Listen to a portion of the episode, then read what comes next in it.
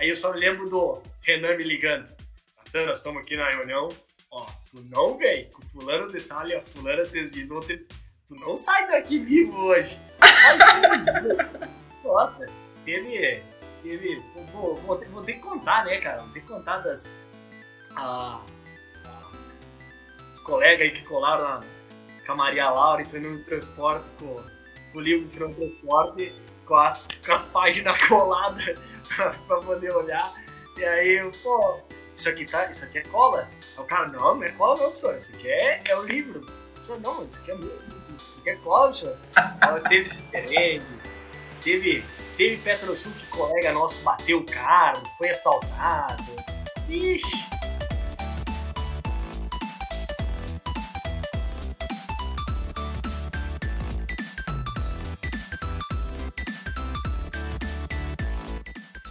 Sejam muito bem-vindos ao quarto episódio do Petrocast, o podcast oficial da Spellpel. O que que tu tá rindo já, Natan? O que que tu tá rindo já? Hoje estamos aqui com dois gaúchos, duas presenças ilustres. Faruk Bakri, estudante de engenharia de petróleo da Universidade Federal de Borges, está no final do curso. Como é que tu tá, Faruk? E aí, Yusuf, beleza? Beleza, Natan? O pessoal aí que tá, que tá ouvindo. Grande prazer aí participar com vocês. Com certeza vai ser uma, uma conversa muito boa. Lembrando que é ex-membro da Spell of Bell, chegou a ser vice-presidente da Spell of Bell, grande presença aqui. E temos também Natan Batiste. É Batiste que se fala? Isso. Temos aqui a... Acertei. Nathan, Nathan Batiste Londres. Como é que está, Natan? Eu tô tudo bem, valeu pelo convite. É um prazer estar contigo, mas principalmente me dá a hora de estar aí do lado do meu ex-trainee aí, Faruk Faca. É, essa resenha vai ser boa, essa resenha vai ser boa. Trouxemos Faruk justamente porque sabemos que tem uma, umas histórias aí, tem vocês bem legais e vamos destrinchar todas as histórias. Para começar um pouquinho, queria saber Natan, como é, onde é que tu trabalha? Qual é a tua empresa? Me fala um pouco como é que tu chegou. Sabemos que tu tá em Londres, pessoal é bem famosinho aqui na UFPEL, nos conhecemos. Então eu quero saber como é que é essa tua história. Te formou e chegou em Londres. Conta um pouquinho para nós que muita gente gosta, é, pretende trabalhar no exterior, mas não consegue, não sabe quais são os passos. Vamos começar desse jeito. Excelente. Então, assim, uh, meu nome é Natan Batiste, eu sou do interior do Rio Grande do Sul, uma cidade chamada Progresso. Entrei na UFPEL em 2013, abril de 2013, quando ele ainda existia trote na Universidade Federal de Pelotas, os Francis Fernandes, e acabei me formando em 2019. Ela é uma empresa britânica, uma IOC. Nossos principais focos na operação é, é na, aqui no, no Reino Unido, no Mar do Norte, offshore, no offshore do Sudeste Asiático, Indonésia e Vietnã. A gente tem projetos de desenvolvimento México, uh, onde tem uma grande descoberta de exame, ainda não operado. Temos Lion na Falklands, lá nas, uh, ao sul do Uruguai e temos exploração no Brasil. Então, uh, como eu cheguei até aqui, é, teve muita, muita água debaixo da ponte, muitas ligações até conseguir uh, entrar na Premier como estagiário de HSA e operações lá em 2018, quando eu saí do sul e fui morar no Rio de Janeiro, estagiei durante um tempo, uh, fui efetivado como engenheiro e depois surgiu uma oportunidade de desenvolvimento uh, aqui no, no, corporativo da empresa. basicamente é isso, mas... Tu saiu, tu saiu da UFPEL e estagiou na Premier aqui no Brasil? Isso, isso. Lá no Rio de Janeiro. A Premier no Brasil gente tem um projeto exploratório na Bacia do Ceará. Uh, projetos quando a gente tem o, o commitment de, de, um poço. E, e a empresa está no Brasil desde 2012, 2013. Então eu acabei sendo o primeiro estagiário da empresa.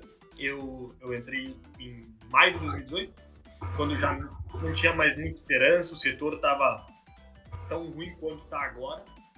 A gente vinha numa recuperação muito lenta depois da crise de 2015. Eu na Premier como estagiário e fui estagiário de HSE, que é uma coisa que poucas pessoas têm a, a abertura para o que é HSE nas empresas de petróleo, o que, que eu, como engenheiro de petróleo, posso fazer na área da HSE, etc. Então, assim, comecei como estagiário e depois acabei entrando em outras, nas outras posições. Beleza. Uh, diz uma coisa, é, sabemos agora que tu estagiou na Premiere aqui no Brasil e depois surgiu uma oportunidade para Londres. Mas como é que foi esse teu caminho até te chegar na Premiere do Rio de Janeiro? Porque eu imagino que uh, o Faruque também pode falar um pouco sobre isso que está no final do curso, que essa fase de sair da UFPEL e, e encontrar um estágio, principalmente numa empresa como a Premiere, que foi o primeiro estagiário que tu falou, não é nada fácil, né? Como é que foi essa caminhada? É, sair, sair de qualquer universidade hoje, não só engenharia de petróleo, não é fácil, né, cara? a gente está em um universo de que 50% das pessoas que se formam não são empregadas na área delas. Eu não estou falando só engenharia de petróleo, estou falando todas as carreiras. Isso é um estudo que até Caramba! Então, assim, é, não, não é barbada. E certamente precisa ter um bom bocado de sorte. Então, uh, isso era meados de. de eu, eu, eu, tive essa construção dentro da UFPEL, trabalhando principalmente na SPE, né? onde que eu pude conhecer a maioria das pessoas ah, que serviram de base para mim, assim, de, ah, ó, pô, eu quero crescer e ser um dia como essa, esse profissional, etc. Então, ali com muita gente ah, e trabalhando muito. O Faruk tá aí para poder não me deixar mentir sozinho, que ele trabalhou pra caramba. E, pesado, e, assim? É, pesado. E eu acabei que eu sempre fui responsável pela parte de relações públicas da, da SPE desde o início, quando fui gerente, depois sendo secretário, vice-presidente, depois presidente. Isso fez com que eu, por ter um perfil muito comunicativo, eu sempre levei, busquei levar as pessoas para o meu lado pessoal. Então, eu, eu, eu, evitei fazer networking puro e simples, como muitas pessoas falam aí, vendo propaganda no LinkedIn. Uh, eu busquei fazer amigos e, então, assim, uh, quando tu faz amigo, network, cara, às vezes vai e vem. Mas quando tu faz amigo, cara, e amigo, assim, o que, que eu quero dizer com amigo? É, tu precisar da pessoa, a pessoa te dá uma mão, e tu, quando tu precisar, o cara vai lá e te, e te, e te socorre também. E, e isso, às vezes, sim, às vezes pode calhar com indicação, mas normalmente não. Às vezes, assim, é só o teu nome bom na praça é só alguém saber que falar o teu nome numa roda de conversa. Então, assim, eu sempre busquei fazer amigos na, indústria do petróleo. E uh, com uma, um engate disso, eu, eu ligava para as pessoas, às vezes, assim, as pessoas que tinham mais proximidade, para conversar sobre o mercado de trabalho, etc., fora da SPE, fora de coisa correlata à, à universidade. E aí eu fui começando a crescer a lista de contatos, crescendo a lista de contatos. E eu, assim, eu sempre cutucava as pessoas, ó, pô, como é que tá o setor? Tá, tá abrindo estágio, não tá? E, cara, fui indo, foi crescendo a lista. Aí eu, em 2016 eu fui pra Colômbia. Quando eu saí da, da, da, da SPE, eu fiz um intercâmbio na Colômbia. Não tinha mais Ciência Sem Fronteira, então eu peguei e, e surgiu essa oportunidade para Colômbia eu fui. E lá eu conheci o onshore brasileiro, o onshore colombiano. E a gente no Brasil, principalmente nós que somos do sul e sudeste, a gente só fala de pressão. Ninguém. Fora se fala mais por causa de uma onda popularizada do onshore. Mas só se falar em, em, offshore. Então eu fui lá, eu conheci o potencial do onshore e quando eu voltei eu falei assim, eu tive uma conversa com o próprio Faruk. Cara, a gente às vezes no Brasil tem 40 empresas no onshore ou empresas ah, só em exploração e ninguém trata com essas empresas, ninguém conhece essas empresas aqui no sul. E eu comecei a fazer contato com eles. Aí o setor estava muito complicado. Eu falei assim: o que, que eu consigo fazer como engenheiro de petróleo na indústria? Bate desespero. O que, que eu consigo fazer? Até uma pergunta que eu normalmente faço para gurizada. O que, que tu consegue fazer saindo da universidade? Que se eu te dar o dado na mão, tu consegue entregar um produto pronto. Aí, fiquei batendo cabeça dois, três dias, fiz uma lista de serviço e comecei a ligar para essas empresas oferecendo meu serviço. E como um, uma mão de obra barata, uh, queria ser um. Para essas empresas que são muito pequenas no onshore, tem lá, sei lá, 10, 15, 20 pessoas, não tem um engenheiro de petróleo, só elas têm técnicos, então, assim, talvez eu poderia entrar com algum, com algum conhecimento bacana para elas. E nisso eu fui conhecendo muita gente, fui ligando para muita empresa, e uma dessas empresas que eu ligava a cada seis meses era a Premier fui chamado para algumas entrevistas e uma delas acabou sendo a, a, a Premier, depois eu enchi tanto saco. Mas eu nunca pedia vaga de estágio.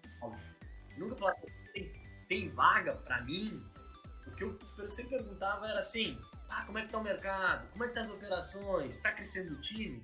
Ou seja, perguntar sem perguntar. E tu não passa por chato e, e, e tal. Claro, então, com certeza. Mais ou menos por aí.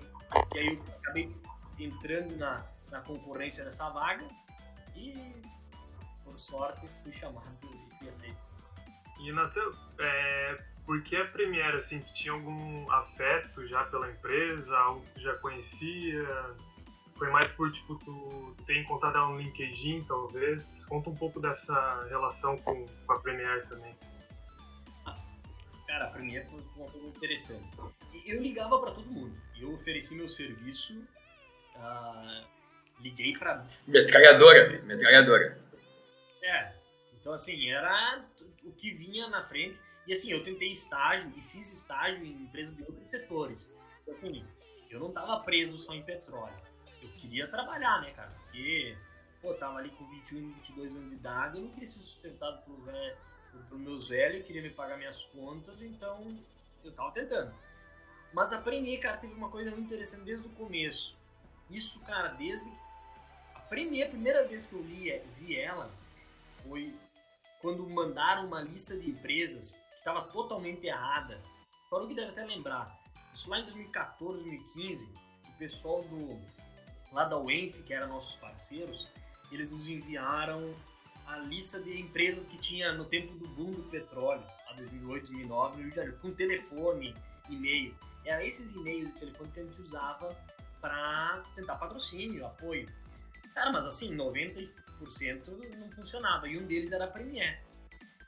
Aí passou o tempo, eu não tinha contado na Premiere. A Premiere no Brasil, ela é até ela é sete pessoas ainda hoje. Chegou a ter 15, 20 esse ano, quando a gente pensou que ia perfurar. Mas, então, assim, é muito enxuto, é só para um projeto. Então, é muito difícil conhecer alguém da empresa. Mas ah, o que foi interessante da Premiere é que passou o tempo, eu, eu sempre tive uma deficiência muito grande no inglês. Nunca tive inglês. E, o, o time está formado aqui. O time está formado aqui. Então. É, é, mas assim, aí eu disse, tem que, tem, tem que acordar. Eu, preciso, eu deveria ter acordado até antes uh, quanto a isso. Mas enfim, eu era muito focado na SPE. E aí acabei, até o, até o inglês eu acabei deixando de lado. Aí, o que aconteceu? Eu queria fazer um intercâmbio. Isso quando eu voltei da. Quando eu. Antes de ir pra Colômbia e também depois. Eu sim, eu tinha assim, pô, eu quero fazer um intercâmbio num país da língua inglesa, mas pô, não tinha um pila no bolso, né?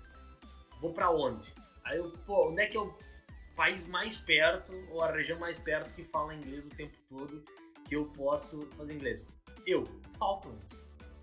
As Ilhas Malvinas, uh, que pra nós, pra nós britânicos é, é, as Falklands. Aí eu falei, cara, vou ver se, se tem como fazer alguma coisa. Mas as Falklands, cara, é mais pequeno que Morro Redondo sei lá, deve ter 6, 7 mil habitantes. E, então... e, e é bem pequeno. E, só que o que, que, tinha lá? Eu sabia que tinha alguns projetos de petróleo, mas eu tentei várias um, na área agrícola. Aí mandei e-mail para a embaixada da, da Britânica em Brasília, tentando marcar uma entrevista para poder fazer um intercâmbio lá com as Falcons. Mas nas Falcons não tem, até o ano retrasado não tinha nem voo direto do Brasil. Agora que tem, era só voo militar uh, ah, UK para as Falcons. Olha a ideia. Queria, eu sou da roça, eu sou colono, colono raiz. Falei, cara, vou lá, vou cuidar de ovelha, plantar batata, sei lá, também aprendo. A mulher da embaixada me retornou.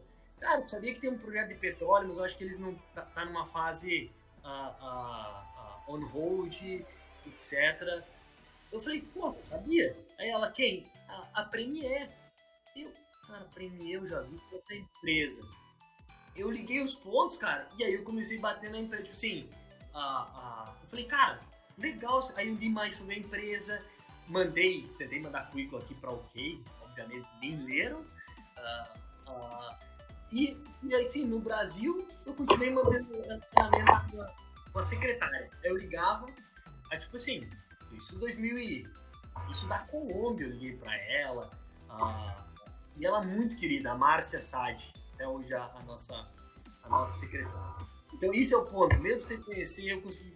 como é que tá as operações? Vai sair o poço? Não vai? Porque, assim, tem muito dado aberto na e Ibama que tu consegue acessar se tu quiser. Então, tu pode falar com, com knowledge sobre o que a empresa está fazendo. Aí ela, ela chamou a atenção dela. O que um cara lá de Pelotas, um grosso desses aí, para mim pedir o que que tá acontecendo no projeto? Tá, tá, tá, tá, é brincadeira, né? E aí foi, foi, foi que aí eu, eu fiz estágio numa consultoria ambiental na Newfields, aprendi muito, mas eu falei, quero voltar ao petróleo, tentei abrir minha própria empresa de petróleo, o, mas o mais, o mais interessante foi que eu tava no final da. Para apresentar o TCC, estava pronto. Isso foi uh, final de 2017. E eu falei, vou formar. E, e aí, cara, eu falei, cara, quer saber? Eu vou trancar o estágio, vou parar o estágio. E assim, o Daniel, Daniel Fields era meu amigão. Eu falei pra ele, cara, eu preciso de tempo para terminar meu TCC. E eu vou tentar voltar pro Oligás. Se eu não conseguir, depois a gente conversa, dá um jeito. E nesse tempo, cara, eu terminei o TCC, eu tava morando lá com o Ismarioto, o Farouk ah, conhece, ali perto do, do RU. E, cara, num dia ah, ah, eu fiz uma ligação, a secretária hoje ela, ela narrou para mim como foi a situação. Ela olhou, ela senta aqui, o, o meu chefe Nate sentava ali do lado, ela olhou para ele com aquela cara assim, meu chefe é americano, 1,80m, o cara é um armário. Aí ela disse que ela olhou pra ele fica com a cara assim, aquele guri chato do Novo do Sul tá ligando. Aí ele falou, fala pra ele que em duas semanas tu vai retornar. Aí, tipo assim, vamos dar uma resposta pra ele se vai ter vaga, se, vai, se vamos abrir vaga ou não. E aí eu putz, me fiquei feliz. Deu uma semana e pouco, me ligaram dizendo que, que queriam fazer uma entrevista comigo por Skype. E, é, mas, pô, tava aqui, né? Não sabia se a entrevista ia ser inglês, nada. E não conhecia ninguém, sabe? Fui pra entrevista, fiz, falar, beleza, a vaga não tá aberta ainda, mas a gente gostou, gostou de, gostou de ti e a gente acha que a gente precisa alguém ser estágio. Eles não tinham essa, essa ideia. Aí. Cara, tu foi, tu foi assim, ó, te encaixando no meio, eu vou entrar, eu vou entrar. E entrar se eles querendo ou não. foi mais ou menos por aí. Aí, cara, foi a. Uh... Aí me chamaram pro de Aí conseguiram abrir a vaga. Aí falaram assim, um mês depois, isso foi 25 de fevereiro de 2018, me mandaram, assim, umas três semanas depois, dizendo, cara, uh, vai ter uma entrevista contigo dia 24 de março. Foi de 24 de março. E mandaram assim, faltando uma semana menos. Aí eu comprei a passagem, aí é aquela história que todo mundo conta. Compra a passagem, uh, negocia com os velhos, toca tudo e vai embora. Aí fui lá, fiz a entrevista, cheguei um dia. Uh, cheguei no dia cinco minutos atrasado, choveu tanto no Rio de Janeiro, assim, trancou tudo, eu tava ferrado. Aí, mas cheguei, cheguei lá, entrevista em inglês, mais a redação, uma, uma redação sobre como eu resolveria os problemas ambientais uh, do petróleo. Caramba. Aí fiz, uh, esperei um mês, um mês, uh, até que eu recebi a resposta. Nesse meio tempo eu liguei para a empresa, uh, aí eles falaram, ah, a gente tá vendo ainda, tá acertando, a gente não tá bem, estamos fazendo entrevista com os outros candidatos. Então, uh, cara, não foi fácil, eu já tava para vir embora, porque eu fiz entrevista em outros lugares ah, e até, tipo assim, tinha perspectiva, mas eu não tinha também recebido resposta. E aí eu, cara, eu acho que eu vou ter que voltar pra casa. E aí, quando eu recebi a notícia, aí sim, meu, foi de estourar foguete. Cara, então, que, que massa, que massa, que massa. Eu, é uma história completamente diferente das que a gente já ouviu aqui no podcast, né? Várias, uh, as, as três que a gente ouviu foi, ah, é, é, essa história de ficar metralhando currículo para tudo quanto é empresa, beleza. Mas ficar assim, ó, em cima da empresa incomodando, quero, quero, quero, quero, mesmo não tendo vaga, isso é a primeira vez que eu escuto, nunca ouvi nenhum lugar, isso é, isso é top. Isso é uma dica pro pessoal também ficar incomodando no LinkedIn, ficar incomodando uh, as empresas, né? uma coisa que tu falou lá no início também, a questão do networking que tu, tava, que tu adquiriu, né? Vários contatos, a listinha networking. Algo que eu, que, eu, que eu boto muito na minha vida, foi, foi o que sabe. Tem uma, um lema na vida que é tu vai precisar de todo mundo em algum momento da tua vida, independente de quem é a pessoa. Se tu viu ela passando uma vez na tua vida, assim, na, na frente da tua rua, algum momento tu vai precisar dessa pessoa, independente em que momento seja, né? Tem vários exemplos em questão de, ah, uma vez eu tava, eu e o Faruk na casa do Léo, tu deve conhecer o Léo também, o Ruivo, cara, mas a gente tava aqui, amigo do, colega do, do Faruk, e aí tinha um colega dele no, na casa dele, estava fumando um arguile, nunca tinha falado com o cara, mas eu fui gente boa com ele, fumando um arguile, cara, depois de dois anos eu fui com um projeto pessoal nosso, a gente precisou do cara, entendeu? Então é algo que uh, esse lema que eu levo pra minha vida funciona de vez em quando e network é algo muito importante. E isso que tu falou de uh, falar com as pessoas, uh, meio que virar amigo delas, eu acho muito importante também, porque as pessoas sabem quando tu tá só usando elas, né? só, só que é o contato delas para o futuro. Elas sabem, não é, é, é, fica na cara essa questão. Então isso é bem legal, bem legal. É algo que. Cara, isso é um ponto que tu colocou muito, muito bem. Uh, o, o Faruk vai se lembrar, isso não era só ele, isso era o, a SPE, o modus operandi da, da SPE era assim a gente vai receber todo mundo que se prestar a ir para o sul como se fosse alguém da família. Então, assim, uh, independente se for palestrante ou visitante, eu, eu segurei lá em casa o pessoal lá da, da do Lenep duas ou três vezes. Lá, a, a, a, dormindo lá em casa durante o Petrosul. Olha, teve engenheiro de multinacional americana posando lá em casa porque queria reatar namoro. Uh, Se, se eu, Cara, tem muita história boa disso aí, mano. Se eu cobrar todos os perrões que teve lá em casa, meu amigo, eu não preciso mais trabalhar. Mas é isso. É, mas é, é por duas coisas importantes. Ah, quando tu faz o bem, tu não espera. Eu não espero que o bem vai retornar para mim. Mas eu acredito que é muito mais fácil eu fazendo bem receber o bem, nem que de terceiro, do que se eu fizer o, o, alguma coisa de ruim. Então eu sou muito sim de que as coisas voltam. E para mim, tá, isso é meio que quase uma regra. E segundo, porque é bom ter história. É bom ter história. Cara, isso se, se as pessoas que estiverem envolvidas elas escutar, elas vão se flagrar que são elas, mas vão ficar quietinho, pianinho. É muito. É, manda, manda, manda, manda esse podcast pra elas. O, mas é, é isso aí mesmo, cara. Pior que é, é aquela questão do karma, aquela questão do que o, tu, tu colhe o que tu planta, então. É, curto, geralmente a longo prazo, né? as melhores coisas sempre vêm a longo prazo, então é, sempre fazer o bem para as pessoas para sempre colher o bem. Todo, todo mundo sabe que todo mundo faz. E, cara, porra, insight bem legal. O que, que, que tem pra falar? Quero, quero saber de histórias, Faruk. Vocês dois têm histórias, me contem de histórias.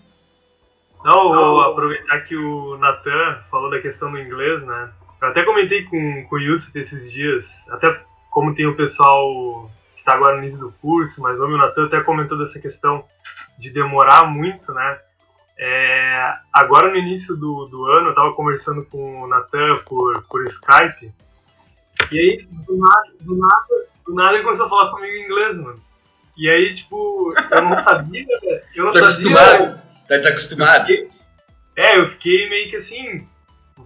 Eu ficava, sabe, parecia que tava uma batata na minha boca, eu ficava, ó, ó, ó, ó, não sabia o que falar. E aí, tipo, aquilo, na hora a gente riu, né, tipo, foi algo assim, mas aquilo na minha cabeça, cara, depois é constrangedor, sabe? Tu vê que é constrangedor.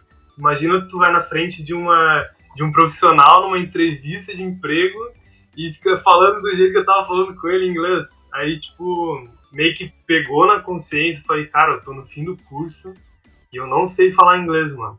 E aí, a partir daquele, daquele dia lá, eu comecei a pegar mais, comecei a me esforçar mais para para aprender inglês e aí de lá foi em fevereiro isso, se não me engano.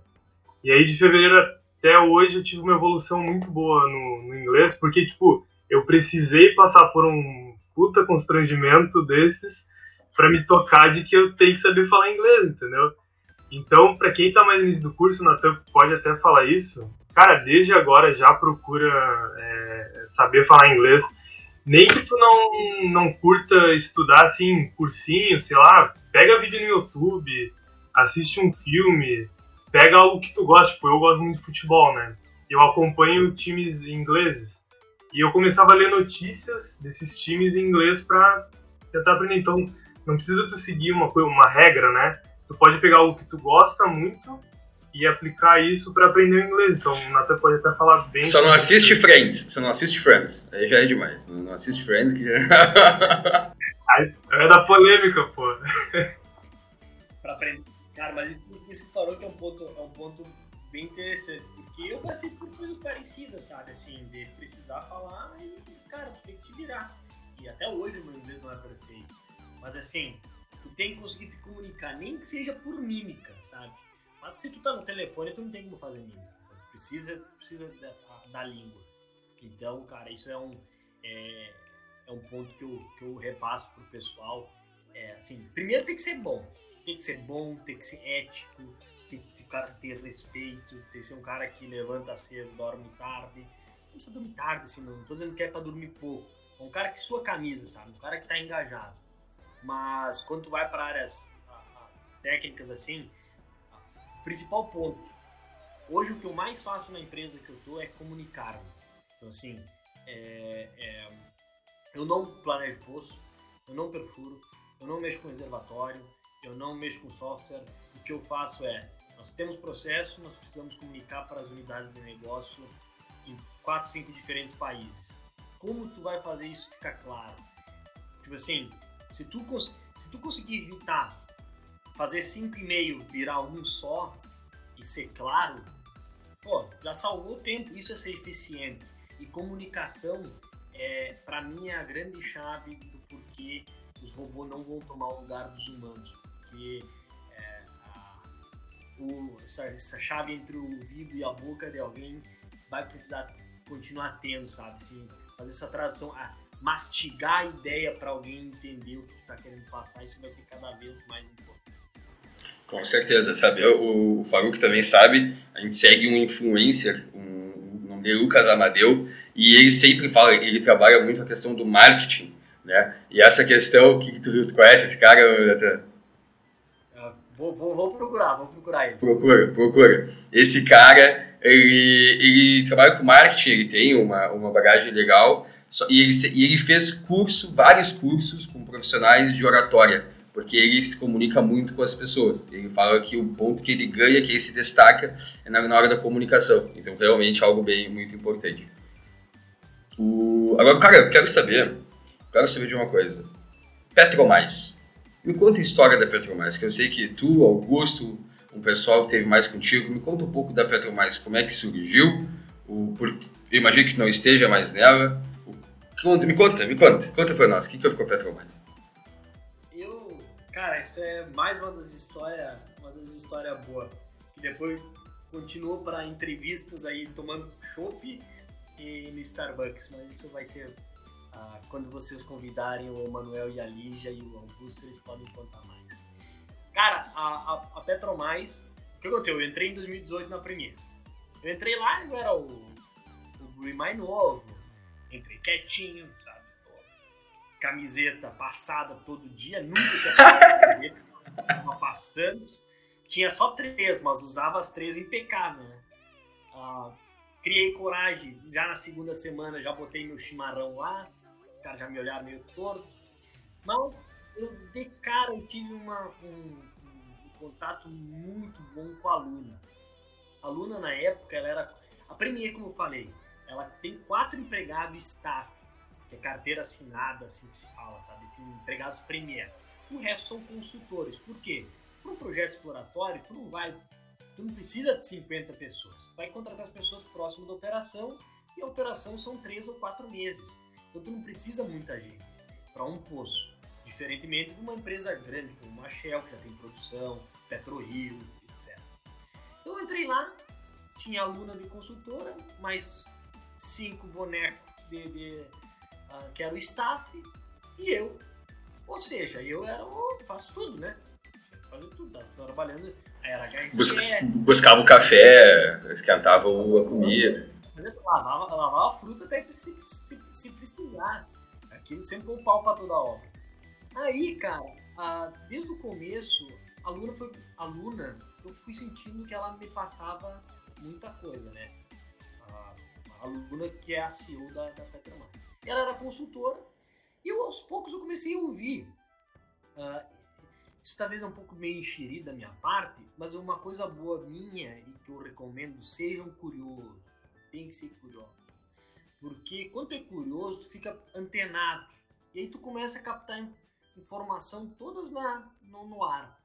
Aí eu fui ouvi um dia a Luna falar no telefone sobre campo maduro. Aí teve um dia que nós ficamos até tarde, numa sexta-feira. Eu sempre eu, era seis horas, mas eu fazia mais. Aí um dia, assim, isso foi em, em maio, uh, eu peguei a, a, a, Luna e a, e a geóloga que trabalhava conosco, Samile, e eles falando sobre campos aí. E a Luna, é, não, eu, eu, eu tô com um campinho de, de petróleo que eu comprei aqui na rodada marginal. E eu, Puf.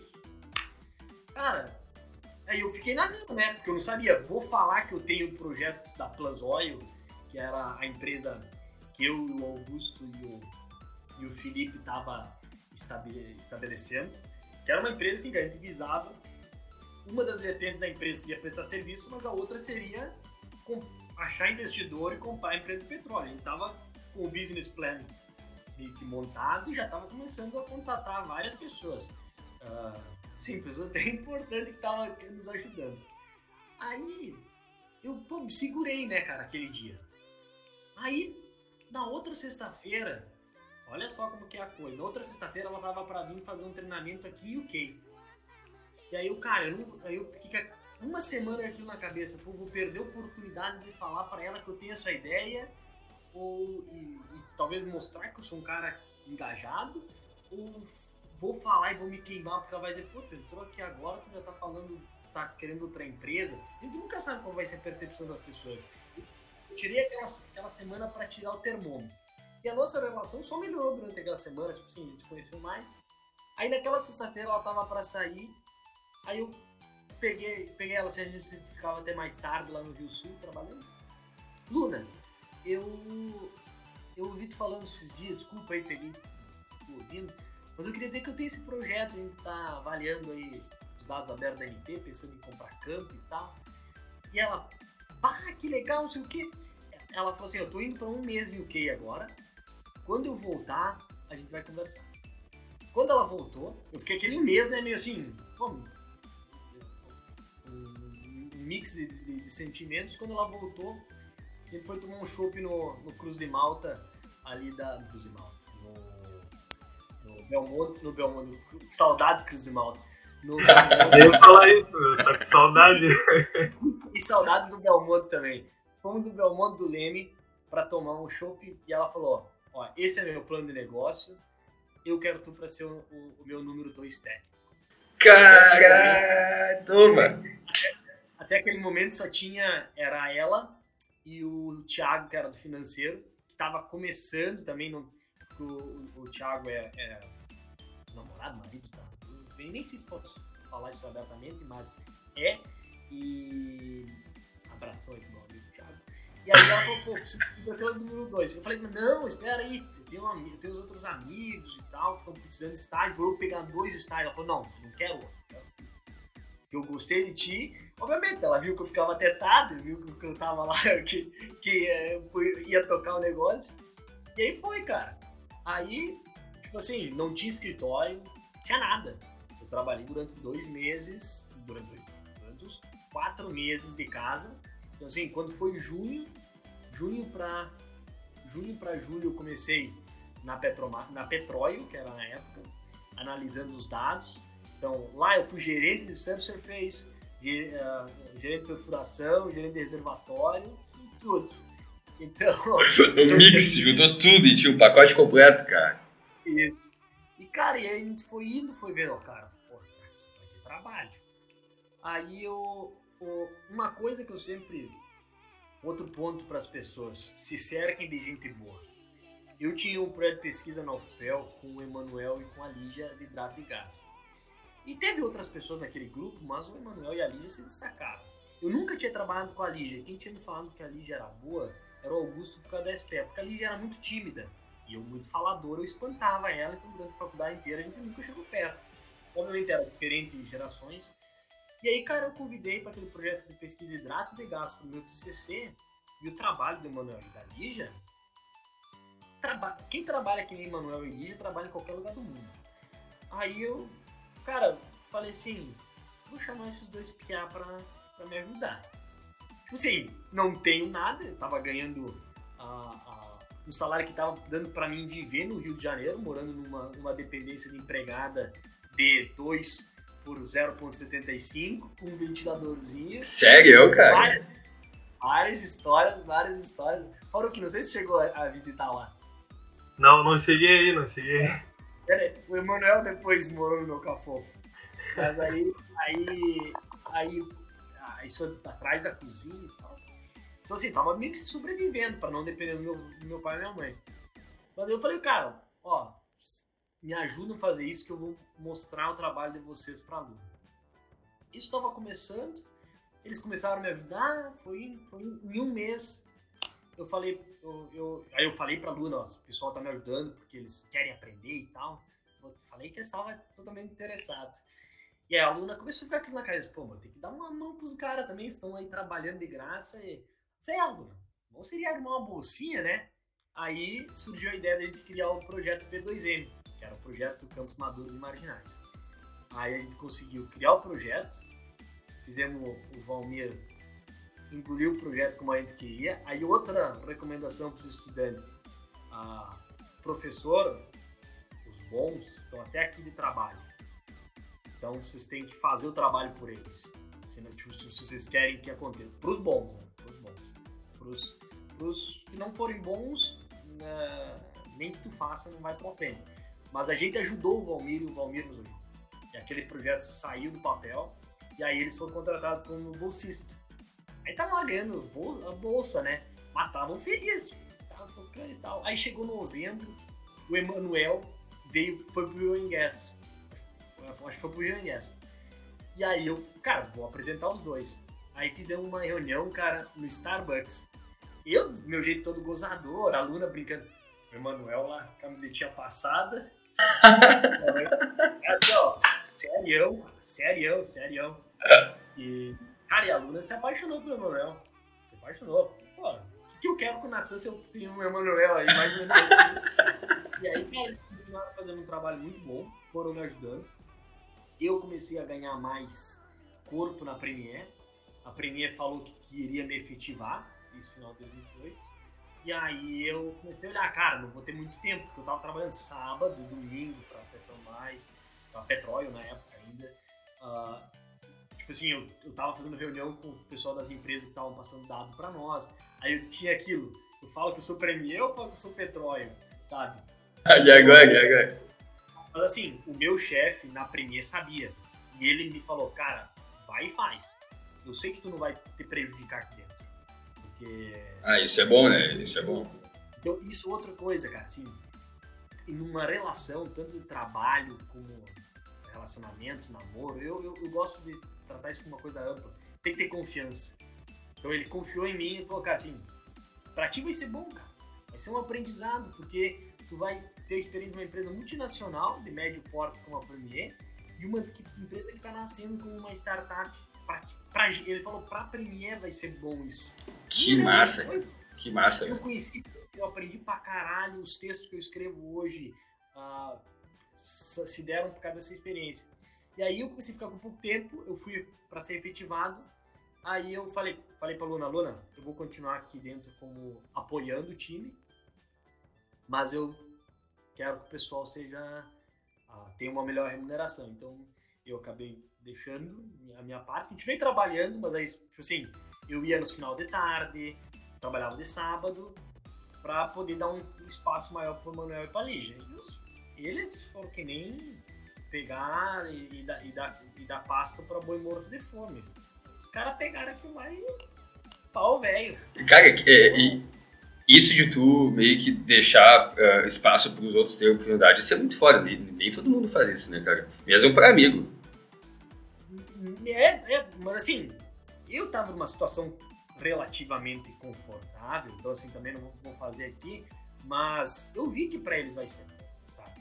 E, e, eu sei que se eu precisar hoje dos dois, a menos que o Emanuel seja o Judas, ali já sei que jamais tá Mas, a, a, cara, eu não posso contar. Porque assim, eu vi, cara, tem momento que tu tem que dar passagem. E, e os caras estavam vindo com fôlego, não tinha por que eu segurar banco ali, sabe? Tava esquentando o banco. E aí eu continuei ajudando. Ah, até isso, eu tô lá em 2019 na timeline, né? Eu continuei ajudando até bastantinho até abril de 2019. Depois, assim, eu comecei a ter maior exposição com corporativo da empresa aqui fora. O nível de trabalho no Brasil começou a aumentar. Ah, comecei a entrar na parte de novos negócios, aí ficou pesado. Aí eu falei para a Luna, Luna, eu vou ajudar como consultor. Uh, se precisar ser consultor, não recebendo consultor, mesmo de ajudar o que eu puder. Sabe que eu sou do time e me considero do time Petromais até hoje mas eu dei espaço. E aí eles continuaram. Então essa foi a história. A, a, aí o Emanuel e a Lígia vieram pro Rio, aí o Emanuel morou na minha casa, ficou dias lá em casa, e depois morou. No Cafofo, no Cafofo. No, no, no Cafofo do Zama lá, uh, naquele 2 por 0.7, que tem história pra contar, da, uh, aquele apartamento. Uh, Augusto pode contar algumas histórias também. Mas então, essa foi o lado isso foi lá do Petromais, que foi Emanuel e Lígia. E eles hoje estão super bem.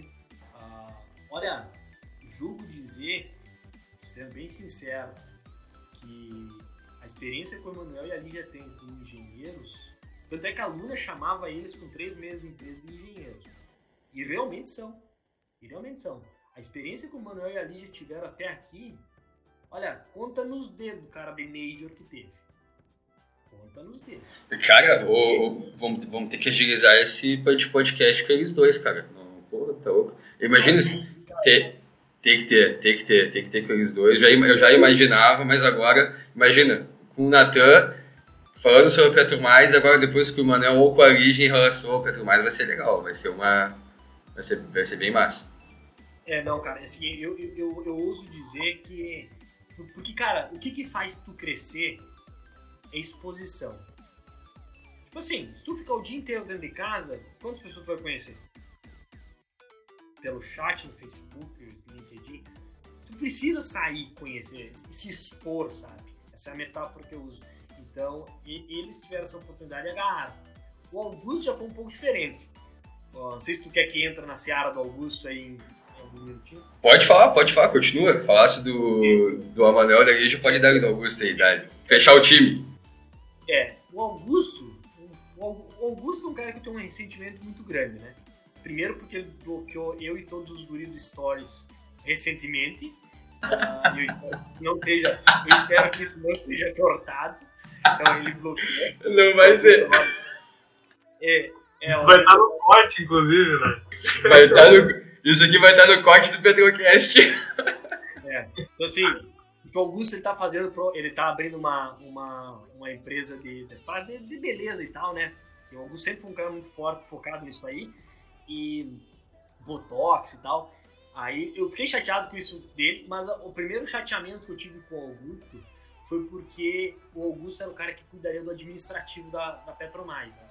Eu era o comercial, o Felipe era o técnico e o Augusto era o administrativo. Eu, só que o Augusto começou a apertar o calçado dele, porque o Augusto estava em Campinas fazendo estágio e, pô, não tinha vaga para petróleo. Assim, até na época, cara, era 5, 6 da, da, da UFPEL na história que tinha conseguido estágio. E aí o pô, ficou aqui, pô. Assim, ele deu uma sentada para trás do nosso projeto. Mas eu chamei para ele, vem pro Rio de Janeiro, fica uh, um tempo aí, cara, e vamos acelerar a questão da Petromais, eu, da, da, da, da Plus Oil, que era a nossa empresa. Eu tava na Premier, eu falei pra ele, cara, eu tiro os pininhos ali bota ali. Aí tava na Petromais também, que eu conseguia dar um. Se precisar para abrir CNPJ. Só que o Augusto foi pro Rio de Janeiro e o Augusto deslumbrou, porque tinha muita empresa, não só de petróleo, e aí ele começou a participar de vários processos seletivos, ele começou a animar, e eu entendi isso dele. E aí ele foi aplicando, aplicando, aplicando, só demorou para vir os resultados. E aí o Augusto começou a ficar preocupado, né, cara? Putz, não tá vindo, tá vindo, não tá vindo. Aí o Augusto veio morar comigo, lá no apartamento nosso, vagou um quarto, ele veio pra lá. E aí o Augusto já tava preocupado, assim, cara, pô, não sei o que fazer. Tipo assim, tava bem, bem preocupadão. E eu falei, dia, Augusto, vou te chamar pra tomar um café com, com o Palu. Descemos uma escada, pedi um, um café. Starbucks, aí, Starbucks. Não, nem era Starbucks, um café do Zé lá, lá na, na Viveiro de Castro 43, Copacabana. Descemos lá, aí eu apresentei Augusto Augusto é um lorde, né? Augusto, Augusto é um lorde. Gentleman. Sapatinho, da Calvin Klein de camurça, calça apertadinha dele, cabelinho bem feito, óculos azul. Foi o Augusto. Aí, tá, o Augusto, Luna e tal. E o Augusto chegou, o Augusto veio com tudo para apresentar a Plus Oil, achando que ia dar fusão das duas empresas. E aí ele apresentou a nossa ideia, eu botei o Augusto para apresentar Luna, a Luna gostou. E a Luna falou, ó, é, eu acho que eu vou precisar de gente, mas não para Petromar, porque a Luna é uma empreendedora, né? Ela tava com um projeto de área de integridade de poço, que tava vendo que talvez ia dar canja para abrir uma empresa, e ela, cara, acho que eu vou tocar, mas eu preciso de gente, porque a Luna, imagina, trabalhava na Premier Oil e trabalhava. Ela não é, não fazia corpo mole, trabalhava pra caralho. Tinha a, a petróleo, tinha a, a, E aí tava abrindo essa outra empresa que era a Compliance. E aí decidiu chamar o Augusto. Falou, cara, é isso que eu tenho por agora. Ah, eu até falei pra Luna, não, o Augusto trabalha de graça. Pode, pode ficar aí uns, uns, dois, três vezes. Eu tô lá, na bucha do Augusto. Aí é. Não, não, tem que, tem que, tem que ajudar. Putz, não, não vou conseguir ferrar o Augusto dessa vez. aí. Aí ela. Aí, cara, ela, ela, ela chamou o Augusto pra ajudar. O Augusto, obviamente, o Augusto é daqueles que senta na cadeira às, às 8 horas. O Augusto não é do cedo, ele tem que ir na Smart Fit, né? Smart Fit. Às 8 horas e sai às 10. É pau pra toda hora também. E cara, aí o Augusto, que Augusto deixou até de ser tímido, porque ele teve que começar a ser comercial também. Então, e aí o Augusto entrou, foi indo, foi indo, quando viu já não estava mais só na compliance, ele estava na Petromais também, como engenheiro de integridade. Uh, e tá ali, avaliando ativo, construindo PGN, coisa que eu, se me botar na minha frente, e ó, eu tô, eu tô na mesma geração do Augusto, eu não sei fazer. O Augusto tava lidando com contratos de milhões. Então, assim. Uh, que massa, cara. Crise de sucesso, o Augusto. É, tu vê que é, são, são vidas diferentes, são cargos diferentes, objetivos diferentes, mas tudo se ajudando, né? Um, um foi puxando a corda do outro, isso é bem legal. Pegando esse gancho na, da, da Petromais, né? Tipo, por exemplo, hoje em dia no, no curso, e isso é completamente normal, a gente sempre meio que tem duas perspectivas, né? Ou tu vai para a indústria, ou tu vai fazer um o, o, acadêmico, né? Fazer um mestrado, um doutorado. Só que essa parte de tipo é, tu, empreender e, e, montar teu próprio negócio, ainda mais numa área que é o petróleo e a gente sabe que tudo isso tu lida com, com milhões e é, é realmente complicado isso entrar na cabeça de um, de um estudante. É, então, tipo, o, que, o que, que tu acha que é, é o maior empecilho é, hoje, assim, para um jovem que sai da universidade? É, não digo assim, hoje a gente sabe que o Brasil, para tu, tu, empreender nele, né, até pelas questões fiscais, enfim, é meio que uma barreira para muitas pessoas, né? Mas eu acho que às vezes essa questão de ter medo de perder dinheiro, tu vai lá pô, vai chamar um investidor para investir naquela tua ideia, aí pode dar errado, né? Pode não dar certo, ainda mais no setor do petróleo, que é muito delicado, tudo isso, né? Eu, eu imagino. É, pode falar melhor sobre isso. Então, o que, que tu acha? Assim, por que, que tu acha que isso é muito pouco, não só comentado ainda, né? A gente sabe que tem iniciativas muito legais, como até o último barril, inclusive tu tá, tá à frente. E, mas qual que tu acha que é o maior empecilho e como quebrar esse empecilho de, de empreender, principalmente falando especificamente do, do setor do petróleo? É, é, cara, isso, isso, é muito bom de tu tocar. Para mim, o principal empecilho é a nossa formação. Não faculdade. faculdade vai ser terceiro ponto. É desde casa. A gente é ensinado a não tomar risco. E isso, cara, é uma coisa que nós precisava aprender muito com os árabes que vieram pro Brasil. Não, isso é, isso é verdade, porque agora eu vou contar uma história, vocês vão ficar até.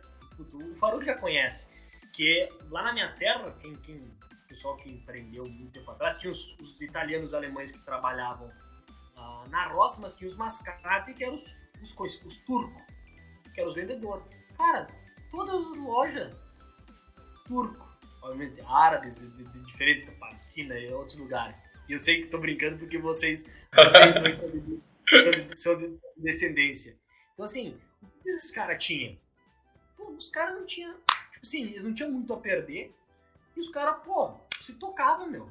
E ia com coragem, velho. Porque ele sabia que para trás não dava, porque era só pra pegar impulso. Então, os caras iam na cara da coragem e construíram impérios. Ah, e assim, tô falando de árabe, aí tu pega, aí tu vai no italiano e o alemão na, na roça, na colônia, aí tu vai mercado financeiro é, é judeu, independente de, da onde é o pessoal, principalmente judeu, prende razões. Então, assim, a mentalidade das pessoas naquela época é, era diferente. Então, e, e também como era um mundo diferente, o pessoal tinha que tomar risco. Como a maioria da nossa geração cresceu jogando Playstation e pouco jogaram bola de, de pé descalço, a gente se acostumou, não, cara. É isso aí, a vida é sair, faz, a oitava, terminar a oitava série, fazer uma viagem para Balneário Camboriú, faz os três anos de ensino médio no Santa Mônica, aí tu vai para Galinha na viagem do terceiro ano, tira foto, aí tu pensa, pô, vou, vou para FUPEL ou vou para o CEPEL, fazer o quê? Fisioterapia, engenharia civil, produção. E pensando que em cinco anos vai estar com o diploma na mão empregado. Então, a nossa criação, em geral, da nossa geração, foi essa. Diferentemente dos nossos velhos que tiveram que, que apanhar muito para conseguir botar a boia na mesa. Ralaram, então, ralaram bastante. É, pô, então, então, assim, isso criou uma geração, de certo modo, acomodada e aversa ao risco. Somado a isso, o Brasil também não ajuda. O Brasil tem a burocracia, etc.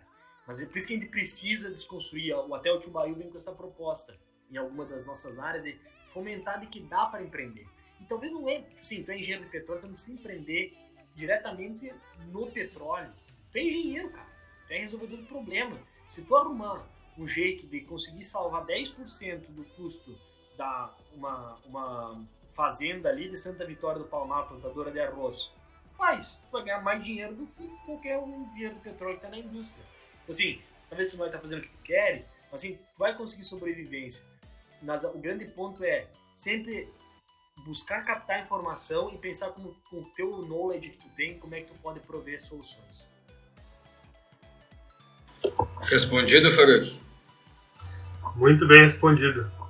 Acho que esse é um assunto assim, legal de, de comentar, porque, como, como eu comentei no início, é sempre apresentado dois caminhos para gente, né?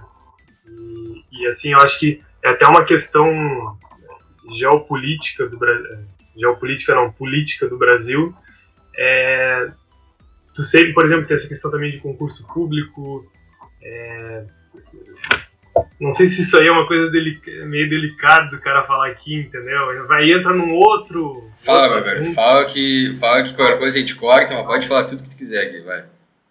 Não, eu digo assim, porque hoje no Brasil, né, eu não estou querendo dizer que tem que privatizar tudo, né, e estatal não, não, não funciona, entendeu?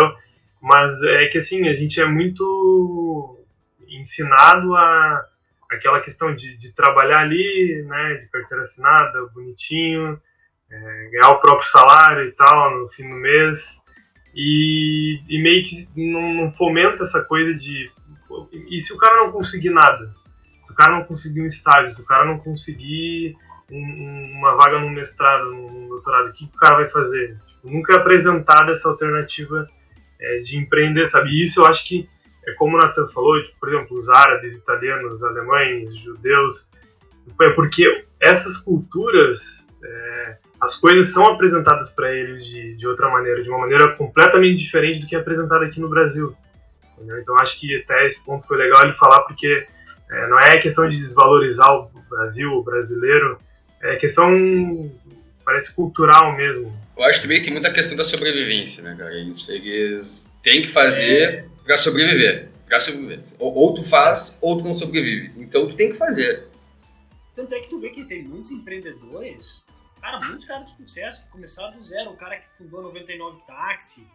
É cara, é cara que, que, que tipo assim, unha de fome, meu amigo. E o cara batalhou, foi saindo ideia. E quando tu, tu tem uma ideia, cara, tu depende daquilo, é tipo jogador de futebol.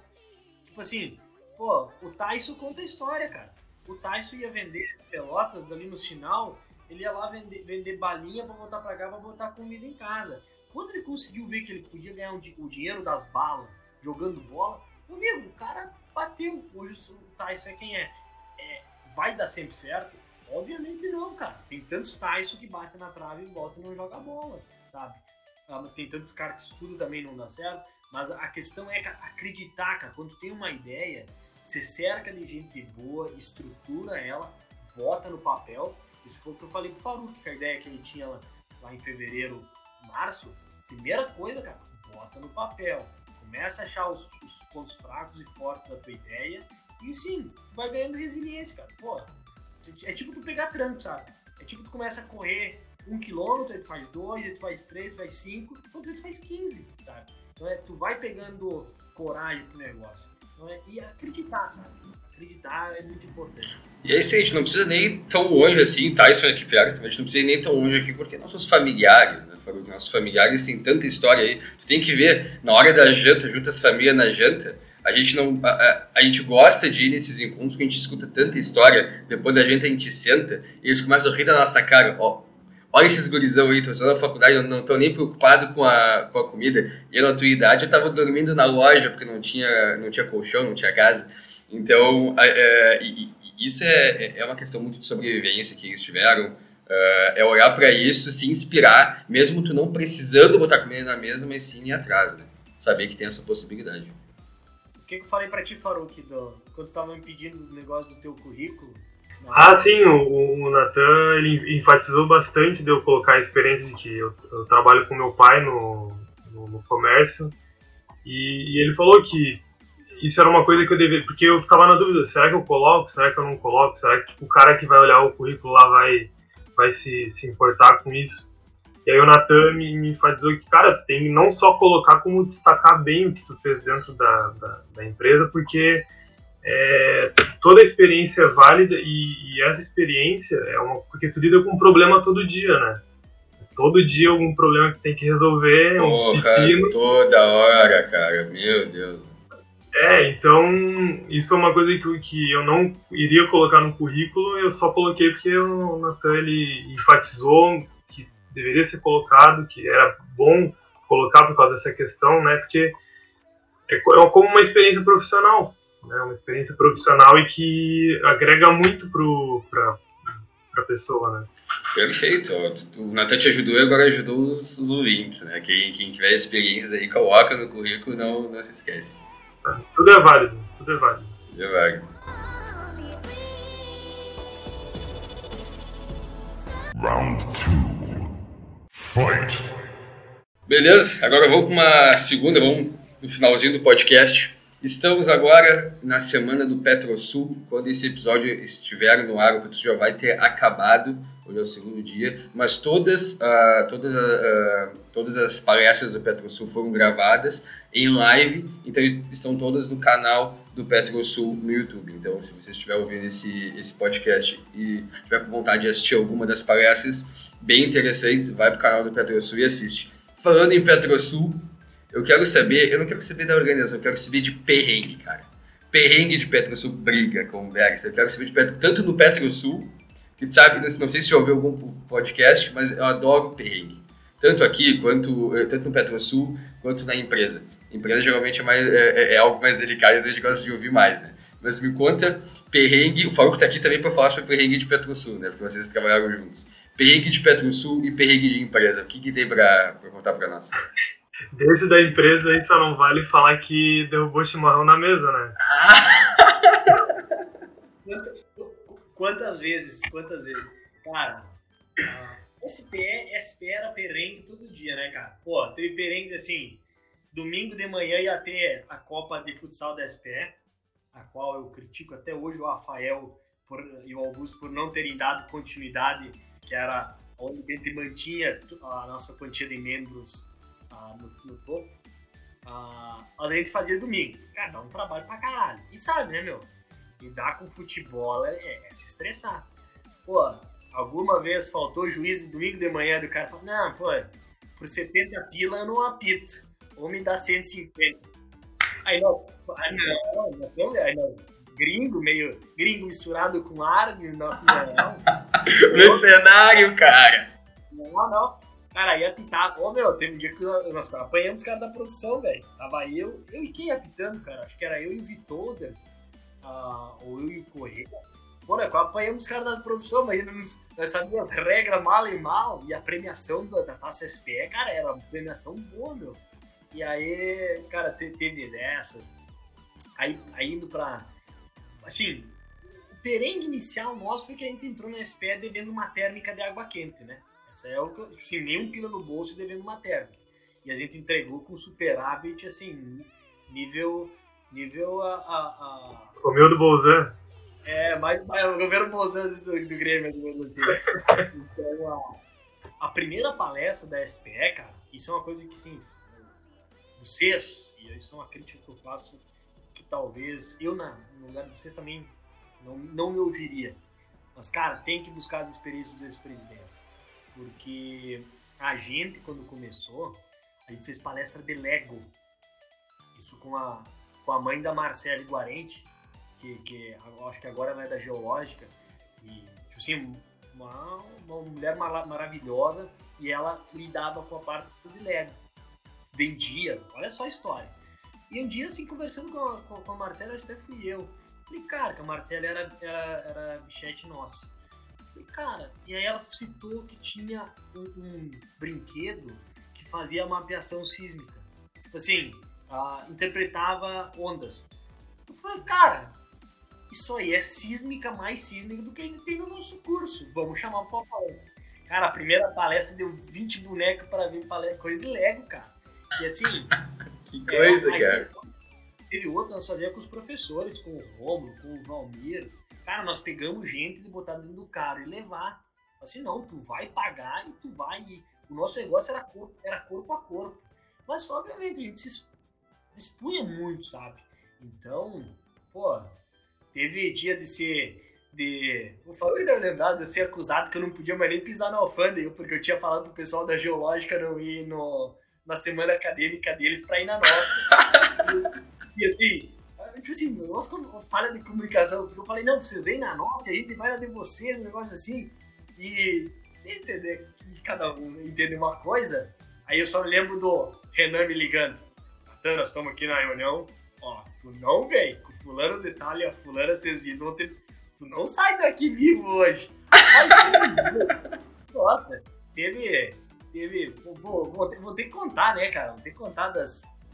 Ah, os colegas aí que colaram na, com a Maria Laura e Fernando Transporte, com, com o livro de Fernando Transporte, com as, com as páginas coladas pra, pra poder olhar.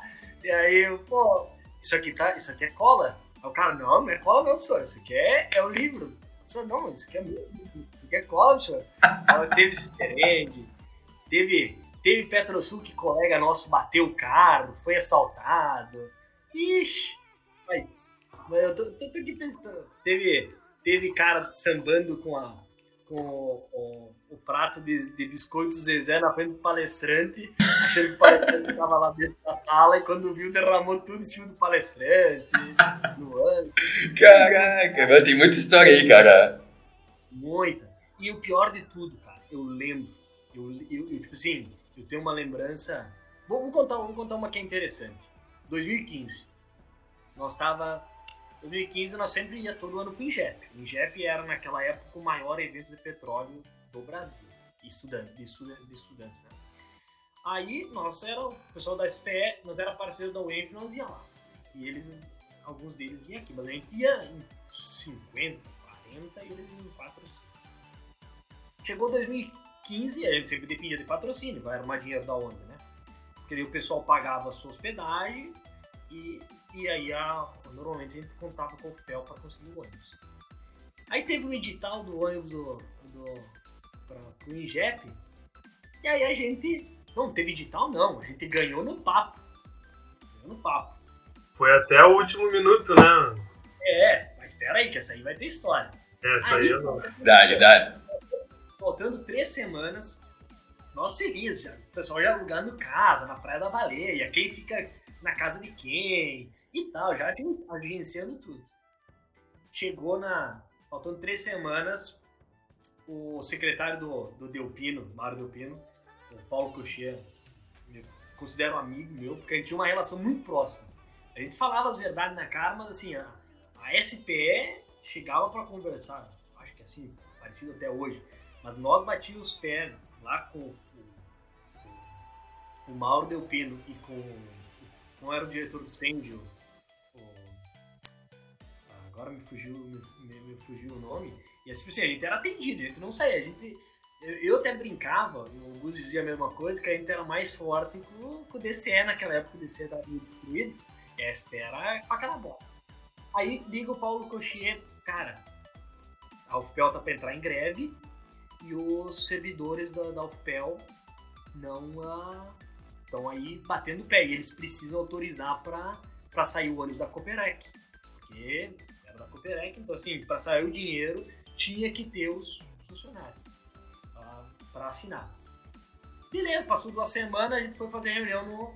Eles estavam tudo acampado ali na, na, na rua do ângulo lá no fundo. Chegamos lá, eu, o Augusto e levamos o Renan, né? Forte.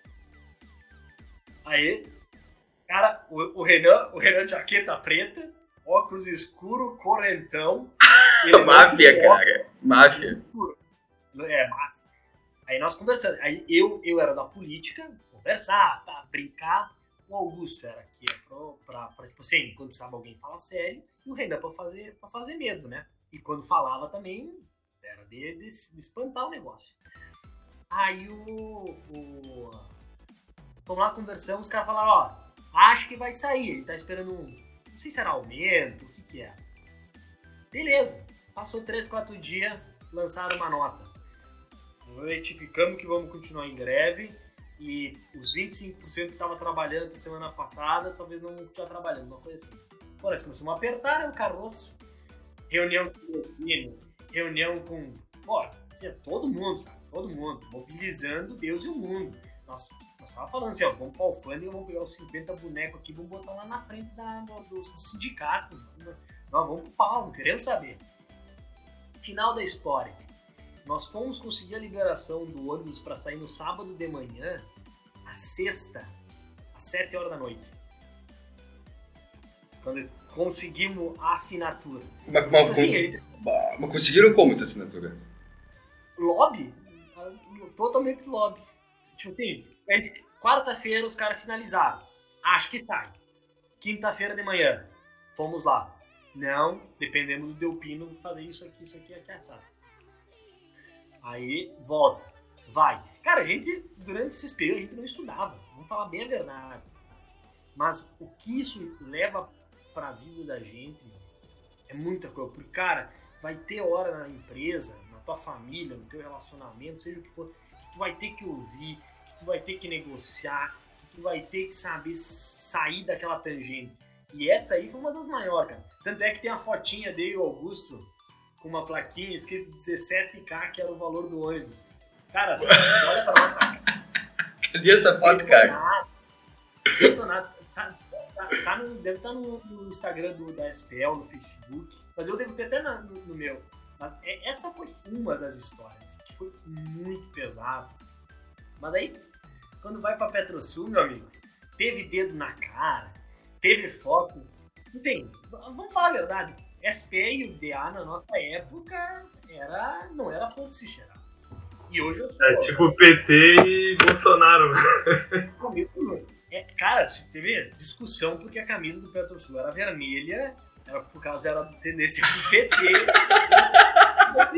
não, vocês não têm ideia. Quem cresceu naquela época não é por nada que tá todo mundo se virando muito bem, né? Porque, cara, era uns estresse que minha. Era assim, ó. É, é, é, era de sair o foguete. De fazer reunião, cara, de, de professor tem que ser mediador.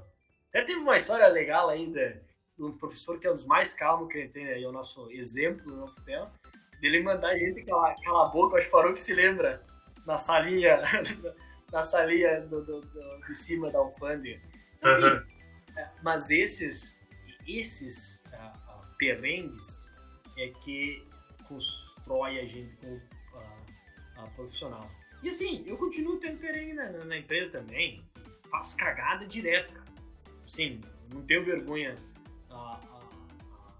de, de, de, falar, meu, que pô, eu erro, eu erro, eu erro em e-mail, eu erro, às vezes, devia ter falado com um cara antes que outro, mas o mais importante é, cara, cada passinho desse, tu vai, tu vai aprendendo, sabe? Então, a, a, e isso é o que vai construir ele, tanto como pessoa como como profissional. Então, pô, às vezes tu, tu deveria ter falado com o teu chefe antes de tomar uma atitude, tu toma. Às vezes foi arriscado para positivo, às vezes não, sabe?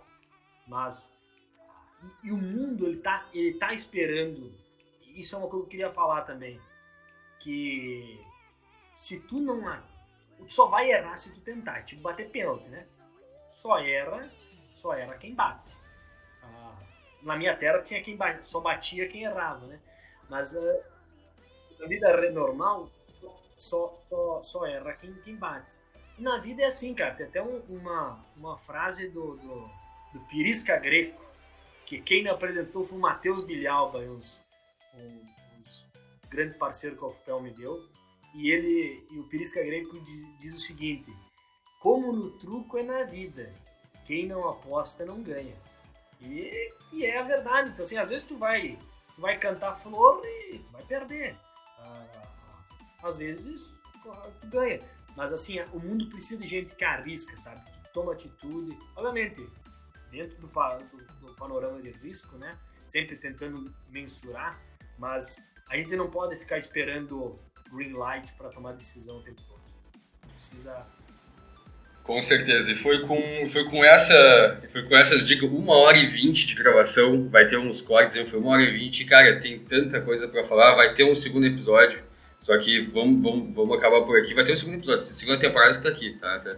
Eu espero que tu, que tu aceite segunda temporada, essa, esse trio aqui de volta, para vários, vários outras, outros, outros insights. O que eu percebi dessa conversa, tanto no começo, no meio e no fim, é que temos que arriscar independente do que, do que estamos fazendo. Né?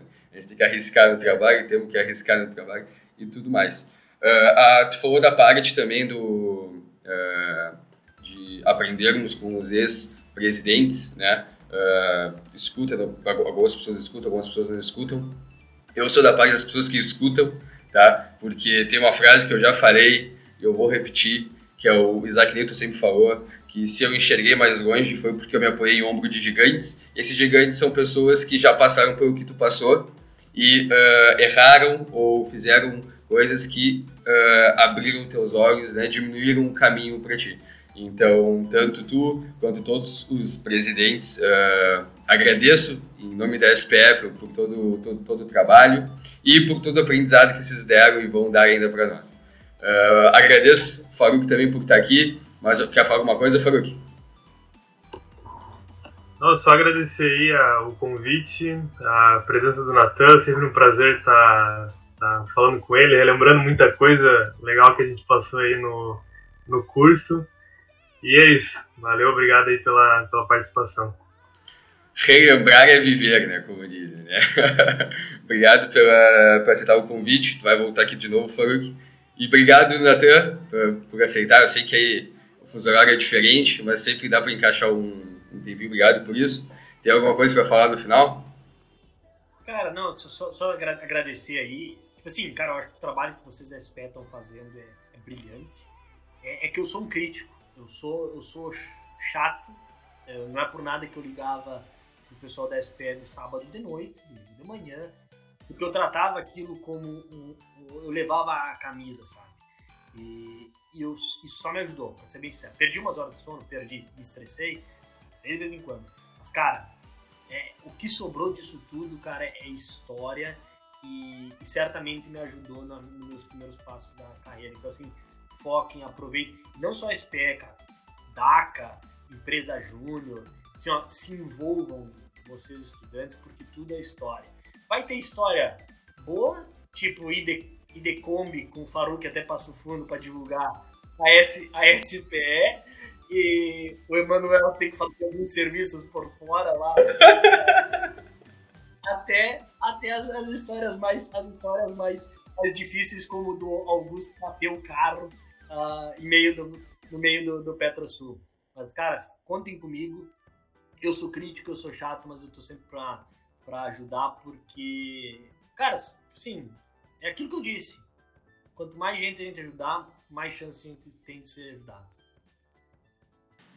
Perfeito, cara. Muito obrigado. Eu te vejo como um paizão da SPF, sempre cuidando do filho. Isso é muito legal, muito legal de ver. Bom, obrigado a vocês pela participação. Só, só um ponto. Aqui tem o Faruk, mas, cara, a UFPEL tem um celeiro de ases bonito, cara. Sim, só para deixar claro, eu falei do Emanuel, falei da Lígia. O Rafael, cara, tá brilhando. Tem Andréia, tem Correia, tem pessoas, pessoas em outras áreas, isso é coisa importante. Não olhem só petróleo, tem o, o Matheus Ribeiro, que está fora, tem o pessoal que está na política, a Fabiane, a Jordana, que estão se bem na administração pública, tem a Francine Celal, que está na, na, parte econômica, temos o Rosberg, candidato a prefeito em Rio Grande. Então, assim, dá uma, olhem para o lado, porque tem muita gente boa e não tenham medo de contratar o pessoal que se formou. É obrigação de quem se formou ajudar os, os que vêm mais novos. Nem te xingando. Isso aí foi bom. Vamos trazer pessoas aqui que não trabalham também na, hora, na área do óleo e gás. Obrigado pela dica também por isso. Esse foi o quarto episódio do Petrocast. Uh, espero que vocês tenham gostado. Vai ter o, os quartos do Petrocast no YouTube. Escutem o Petrocast no, no Spotify. Sigam a ESP em todas as redes sociais. Eu sou Wilson Mahmoudami, agente de Relações Públicas da SPL FPEL. Tanto as minhas redes sociais, quanto for quanto do Natan e da SPL vão estar aqui na descrição. Foi isso aí. Fiquem por merchan no final e até mais. Siga nas redes sociais, Instagram, arroba SPLFPEL, no Facebook, capítulo estudantil SPLFPEL, no podcast Petrocast e no LinkedIn, capítulo estudantil SPLFPEL.